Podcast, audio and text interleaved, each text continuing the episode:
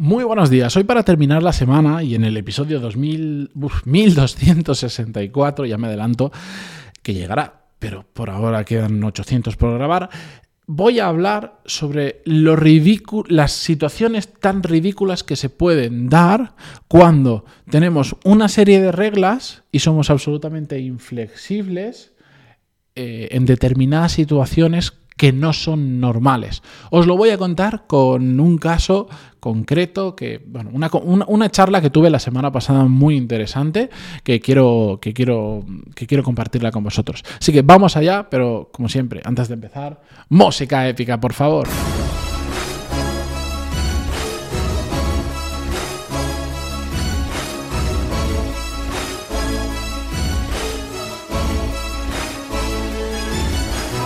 Muy buenos días a todos, bienvenidos. Yo soy Matías Pantalón y esto es Desarrollo Profesional, el podcast donde hablamos sobre todas las técnicas, habilidades, estrategias y trucos necesarios para mejorar cada día, cada día en nuestro trabajo.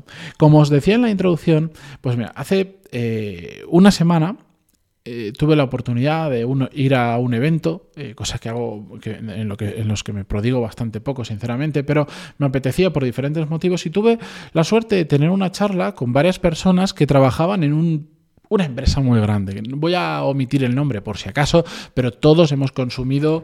Eh, eh, productos de ellos en muchísimas ocasiones, si no prácticamente a diario. Una empresa que todos reconoceríamos. La cuestión es que mm, me estaban contando, porque era un evento relacionado con el mundo de la formación, me estaban contando cómo hacían a la gente que se incorporaba, eh, digamos que ellos tenían como, como todos los años incorporan, no sé si eran 100, 150 eh, perfiles muy juniors, algunos con becas, algunos en prácticas, otros con su primer contrato, no sé qué historias, pero incorporaban más o menos una, una cantidad determinada, todos los años igual de, de personas, de chavales, y a partir de ahí pues pasaban un proceso de, de formación de diferentes tipos y a medida que ellos iban viendo que determinadas personas valían, los iban eh, colocando en diferentes partes de la empresa donde creían que podían aportar más valor, porque digamos, ese, esa entrada a la, a la, empresa era como bastante genérica, pasaban por diferentes departamentos, aprendían un poco cómo funcionaba la industria y más específico la empresa y a partir de ahí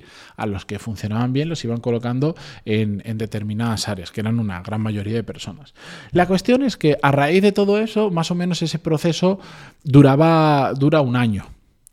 Y, entonces, pues cuando termina ese proceso, entra otra hornada de 100, 150 chavales y, empiezan de nuevo. Y durante ese periodo, bueno, pues los, como os decía, los rotan por departamentos, le dan diferentes eh, eh, programas formativos, etcétera, etcétera. Y yo, que a mí me gusta tocar bastante las narices a veces, me gusta sobre todo... Eh, cuando me cuentan cosas que están como muy regladas, porque yo lo estoy resumiendo mucho porque no me acuerdo del detalle final y porque si no se alargaría mucho, pero básicamente lo que me contaban era como que lo tenían todo súper mega estipulado de cada pasito que tenían que dar, el tiempo que tenía que estar cada uno en, cada pasito, etcétera, etcétera. Yo como os decía, como me toca, me gusta tocar un poquito las narices y, y, remover cosas, les planteé lo siguiente y les dije, oye, vosotros imaginaos que ahora dentro de, esas, de, este año, de la gente que ha entrado, entra una persona que es absolutamente brillante. Pero no digo una persona buena.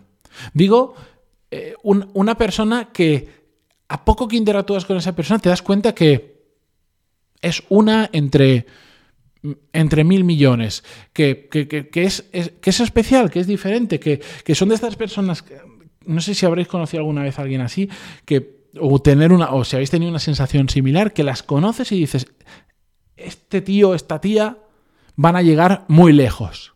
Apenas he hablado un rato con esta persona y va a llegar muy lejos porque, porque está hecho de otra pasta. Funciona de otra manera, la cabeza le funciona muy, muy bien y la actitud y muchas cosas que dices, mm, aquí hay algo que no se ve habitualmente. Y os plantea, ¿qué pasa si entra, si entra una persona así que es claro y evidente que, que puede ofrecer, mm, dar muchísimo más valor que, lo que va a dar si sigue el programa habitual este de un año que vosotros tenéis de formación.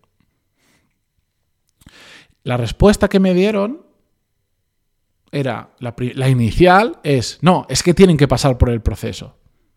Yo le dije, vale, pero tú imagínate que, vamos a poner un ejemplo, que esa persona sabe más o, tiene más capacidad que, que, que, toda la, cualquier persona dentro de la empresa actualmente. Vale, que no tiene la experiencia, pero dices, yo esta persona la pongo aquí y vamos, es que es el nuevo CMO de la empresa o lo que sea. O me digo, una persona absolutamente extraordinaria que lo único, si lo pones y lo mantienes dentro de un año, lo mantienes un año en el programa habitual, sabes que o se va a ir o, lo vas a estar infrautilizando o, o no tiene ningún sentido.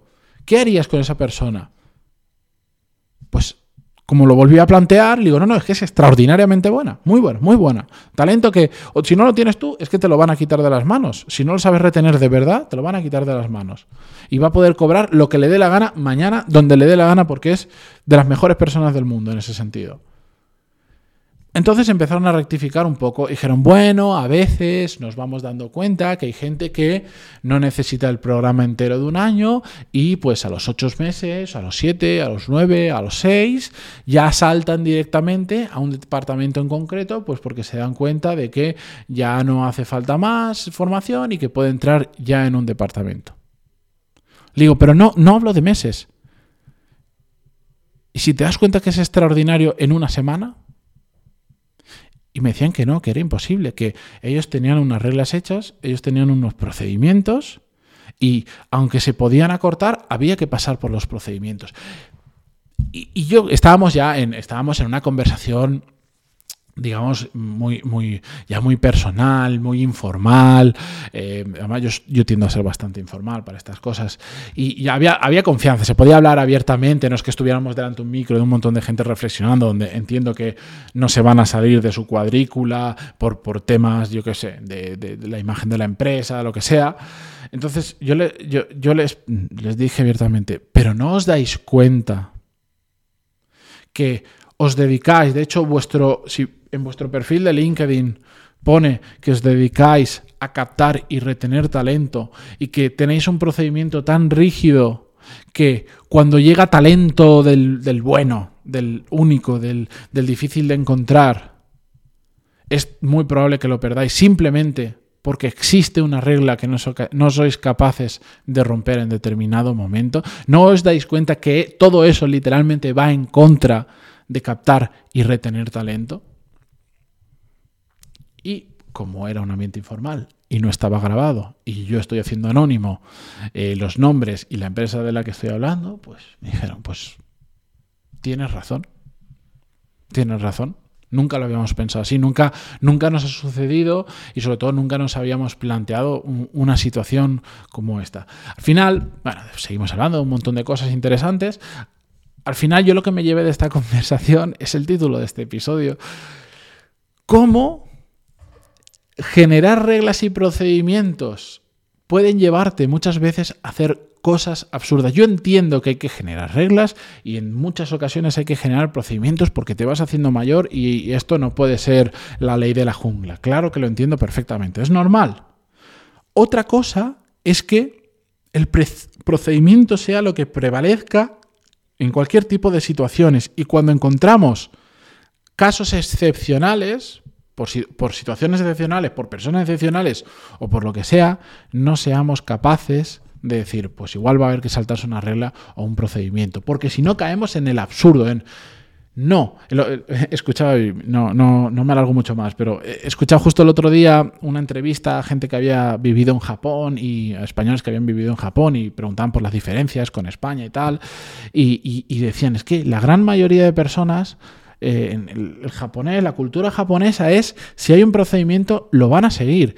Y si tú intentas que se salgan del procedimiento lo más mínimo, ¿sabes qué ocurre?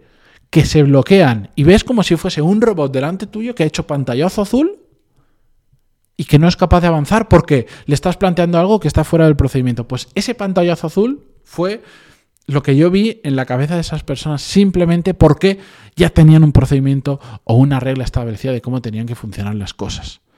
¿Es necesario tener reglas y procedimientos? Ya hemos dicho, sí. Ahora, seamos flexibles, porque si no podemos caer en el absurdo de me dedico a captar y retener talento, tengo al siguiente Elon más, por decirlo de alguna manera, delante de mí, pero como no cumple mis reglas o mi procedimiento, ah, vamos a dejar que ocurra lo que ocurra y ya está.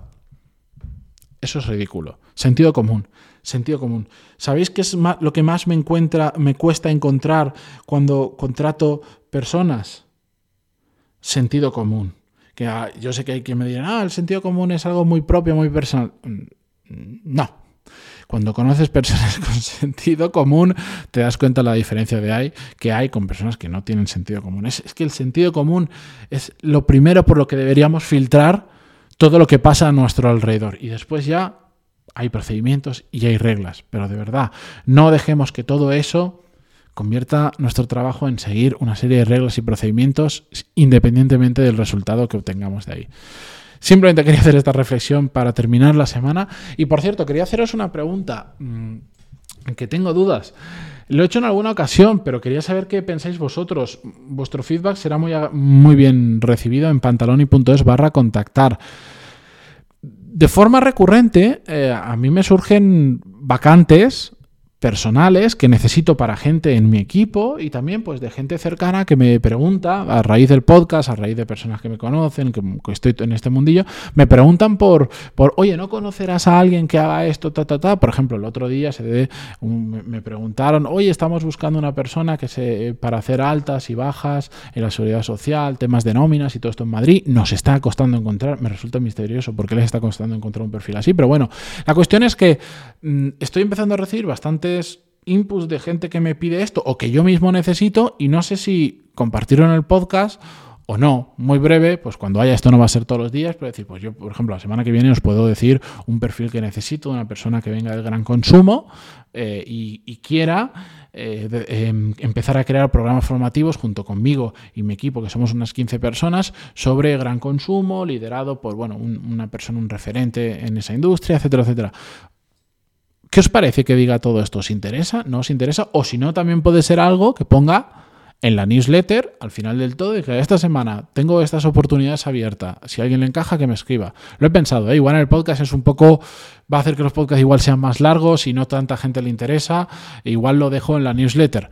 No lo sé. Eh, vuestro feedback eh, será muy bienvenido. Así que nada, con esto yo me despido.